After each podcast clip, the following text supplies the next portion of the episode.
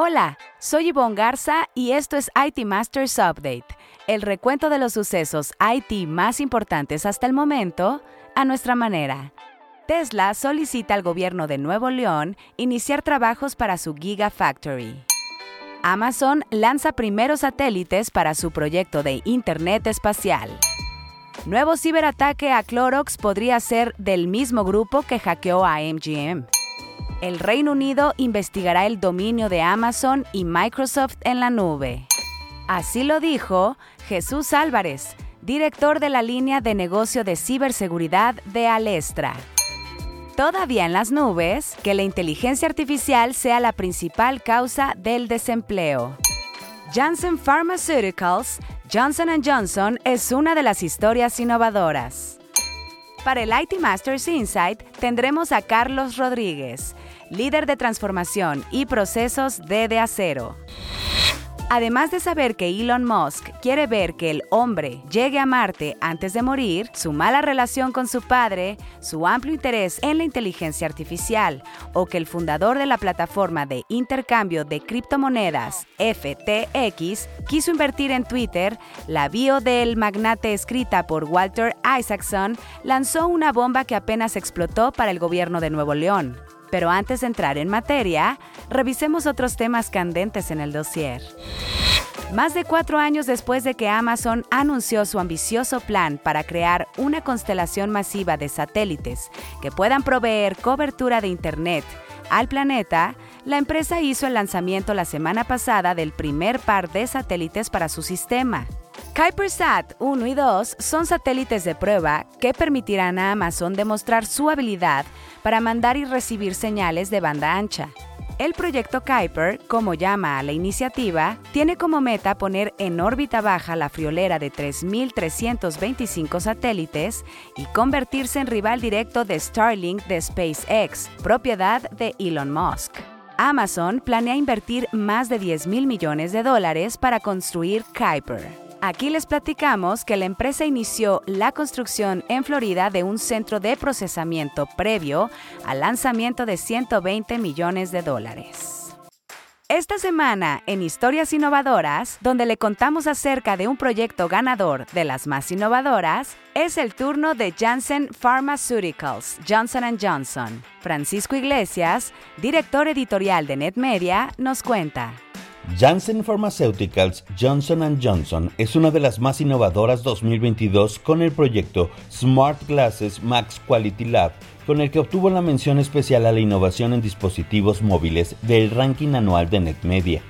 Su innovación de proceso interno consiste en el uso de lentes inteligentes Toshiba Dyna Edge en la preparación y acondicionamiento de los cromatógrafos para lograr que los analistas configuren de manera óptima sus equipos de trabajo en el primer intento. Los procesos de control de calidad incorrectamente aplicados durante el acondicionamiento de instrumentos de laboratorio pueden generar costos operativos adicionales y errores en las muestras. 86% de estos se relacionan con problemas con el uso de cromatógrafos y retrabajar los eventos de calidad cuesta un millón de pesos al año aproximadamente. Con el proyecto, al que Janssen Pharmaceuticals Johnson Johnson destinó 60 mil pesos, se redujeron a la mitad el número de eventos de calidad por error humano. El líder del proyecto fue Robin Mata Flores, líder de tecnología empresarial de Janssen Pharmaceuticals Johnson Johnson. Muchas felicidades a ella y a su equipo por ser una de las historias innovadoras 2022.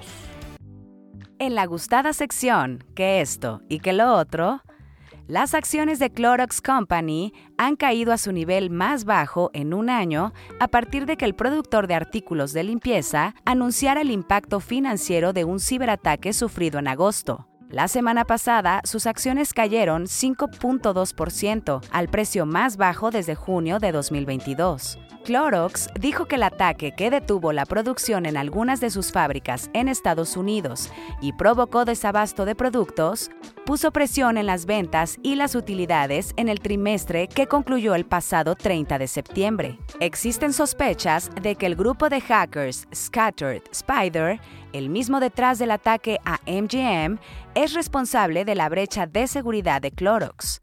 Estos delincuentes se especializan en atacar centros de llamadas y mesas de ayuda de IT, haciéndose pasar por empleados.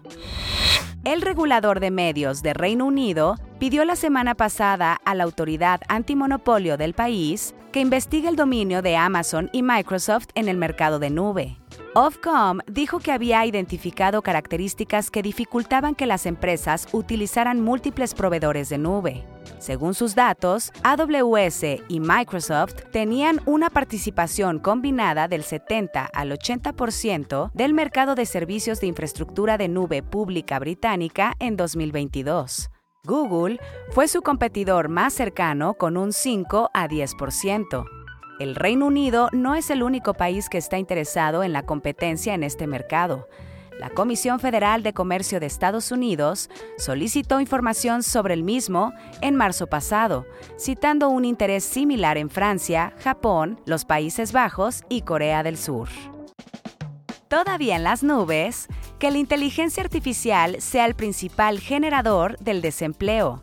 Mucho se habla que la AI sustituirá a los trabajadores, pero de acuerdo con una reciente encuesta sobre el empleo en Estados Unidos, la tecnología está lejos de ser el principal problema.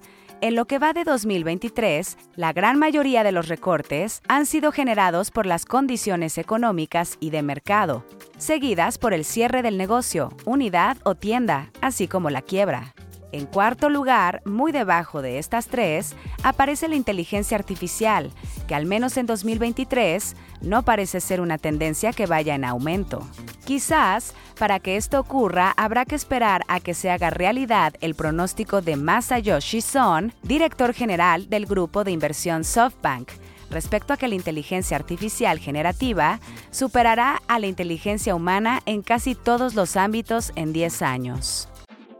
Esta semana, en Así lo dijo, donde resaltamos una frase que a lo largo de la semana las y los reporteros de IT Masters Mag hayan escuchado de conferencias o entrevistas, tenemos al director de la línea de negocio de ciberseguridad de Alestra, Jesús Álvarez, quien se refirió al impacto del nearshoring en favor de la ciberseguridad en el país. Escuchemos. Desde una perspectiva creo yo que el riesgo siempre va a existir en la medida que eh, las empresas que se reubiquen y que ellos mismos traigan ya ciertos lineamientos de ciberseguridad, va a forzar a que estos proveedores locales que puedan darle servicio a estas empresas, los va a llevar a que estén en cumplimiento. Y al contrario, yo creo que va a ser un eh, acelerador de que la ciberseguridad sea parte de la oferta de servicios que ellos tengan. Donde se puede convertir justamente en un riesgo donde no se le dé este tipo de relevancia. Donde dentro de los factores de decisión esto no termina siendo, se va a llevar a cabo una, una digitalización como muchas otras cosas de transformación y a lo mejor eso pudiera llegar. Creo que va a pasar justamente lo contrario, que van a venir pidiendo, así como piden N situaciones para poder reubicarse, pues una de ellas va a ser cumplimiento con lineamientos de ciberseguridad que ellos ya traen desde sus headquarters.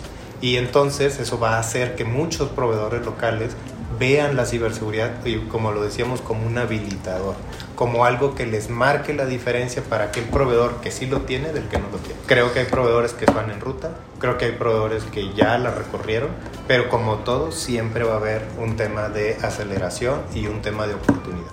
También queremos escucharle a usted.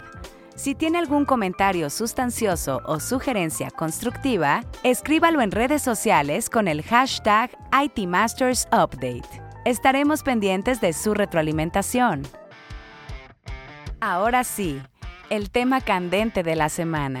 Contrario al rumor que circuló sobre la nueva Gigafactory de Elon Musk la semana pasada, el gobierno de Nuevo León aseguró que Tesla le pidió por escrito que inicie la construcción de la infraestructura necesaria para la edificación de su nueva fábrica en Santa Catarina. En un comunicado, el gobierno estatal señaló que la petición incluye la construcción de obras en materia energética, hídrica, vial y ferroviaria. La versión de que los planes de la armadora no se concretarían en Nuevo León surgió de la biografía de Musk, en la que Isaacson escribió una cita nada específica sobre que el CEO de la empresa vio imposible trasladar a sus expertos a México para crear sus autos de última generación.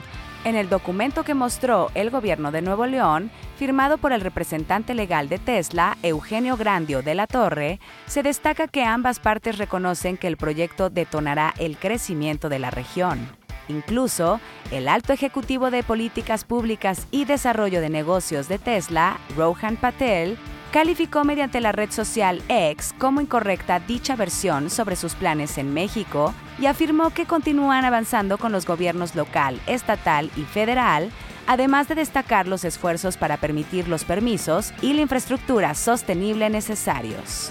Se espera que la Gigafactory opere a inicios de 2027. Para el IT Masters Insight de la semana, en la que un líder IT nos comparte una recomendación de algún reporte, libro, reflexión o estrategia, es el turno de Carlos Rodríguez, líder de transformación y procesos de De Acero. Bienvenido, Carlos. Danos el IT Masters Insight de la semana. Siguiendo con el mensaje de Carlos Iván en el podcast anterior, me quiero referir a la importancia de recalcar que el éxito de los proyectos de tecnología tiene mucho que ver con el engagement que logremos como líderes con nuestros equipos. Hoy estamos observando de manera constante la rotación que nuestros equipos y sobre todo los equipos de consultoría que nos apoyan están enfrentando. Cada vez más este fenómeno afecta a nuestros proyectos y operaciones, generando que se tenga que replantear en tiempos y alcance algunos de ellos. Debemos de buscar cómo a nuestros equipos los involucramos en proyectos que les ayuden a desarrollar nuevas competencias soft y hard y que les ayuden a crecer profesionalmente, pero que a su vez los mantengan involucrados en el desarrollo de la compañía en la que trabajan y por consiguiente en su nivel de pertenencia. Prepararlos, escucharlos, entender sus necesidades nos llevarán a lograr un mayor engagement y por ende un mejor resultado en nuestros proyectos de tecnología. Excelente semana. Nomino a Héctor Calva CEO para América Latina de Mondelez Internacional. Muchísimas gracias Carlos por tu IT Masters Insight de la semana. Buscaremos a tu nominado para el próximo episodio. Si quiere leer más sobre lo que aquí le contamos o novedades del mundo IT, visite nuestro sitio web itmastersmac.com o síganos en redes sociales como NetMedia. Hasta aquí este episodio de IT Masters Update porque su opinión es más valiosa cuando está bien informada. Tiene aquí una cita todos los lunes. Buen inicio de semana.